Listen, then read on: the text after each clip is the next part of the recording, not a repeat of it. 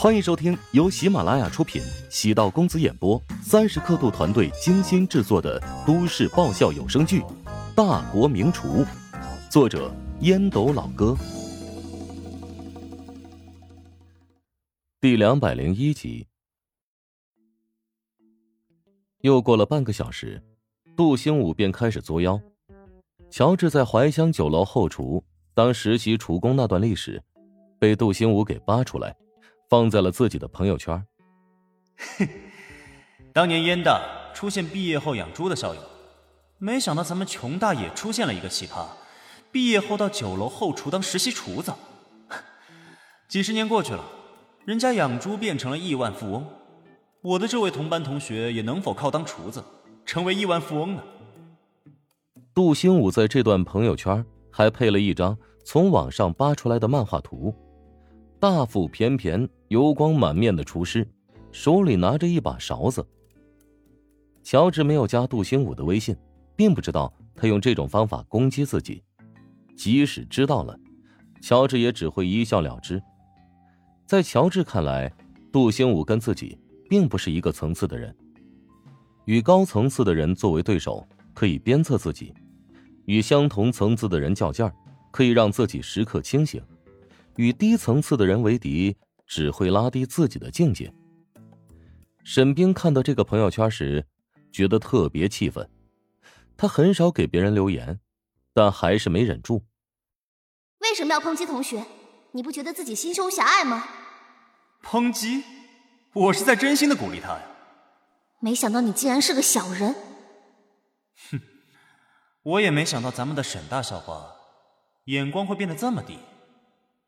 朋友圈下方的激励留言在班级群里掀起轩然大波。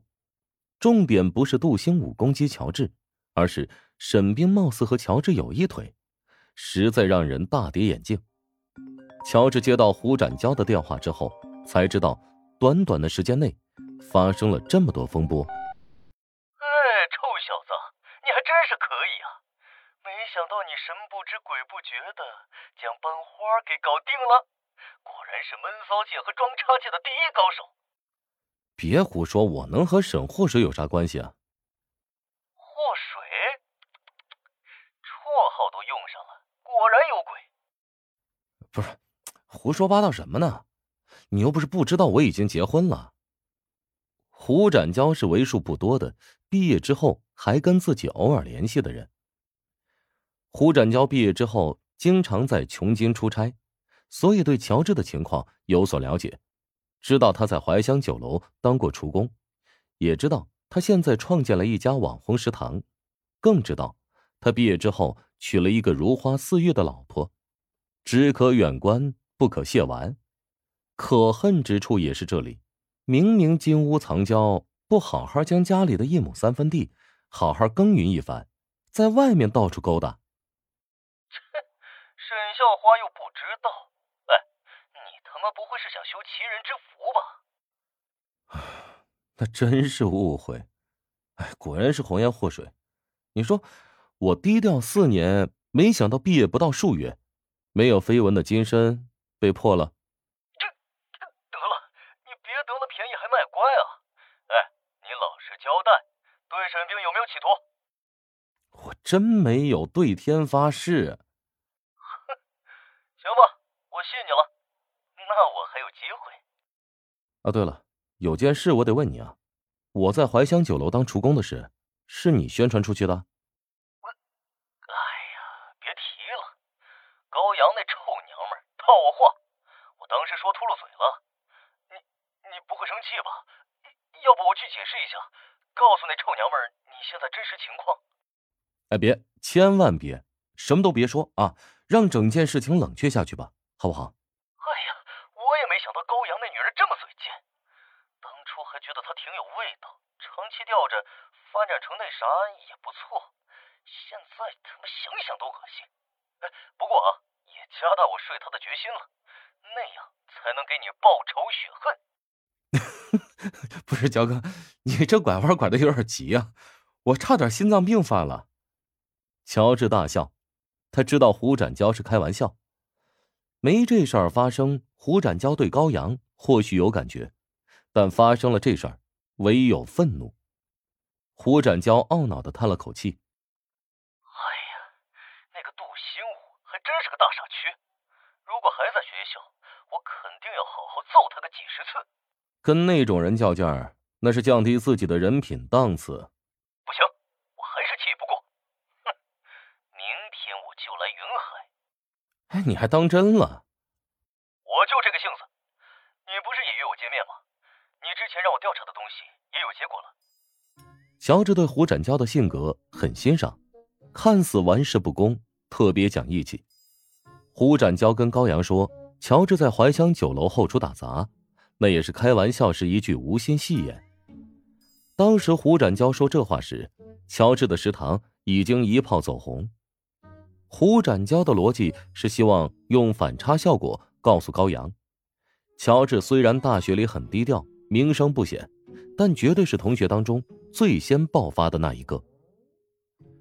胡展娇是挖了个坑，等下次与高阳再聊时，把这个坑以一种戏剧性的方式填补上。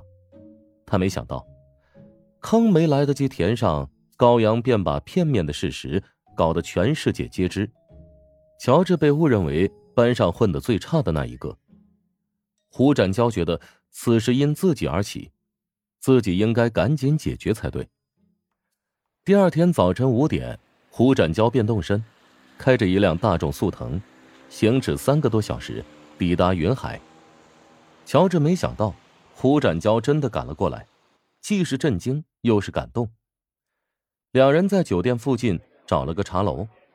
胡展娇见到乔治的瞬间，其实气也消了不少，因为他发现乔治真心没有太在意这件事。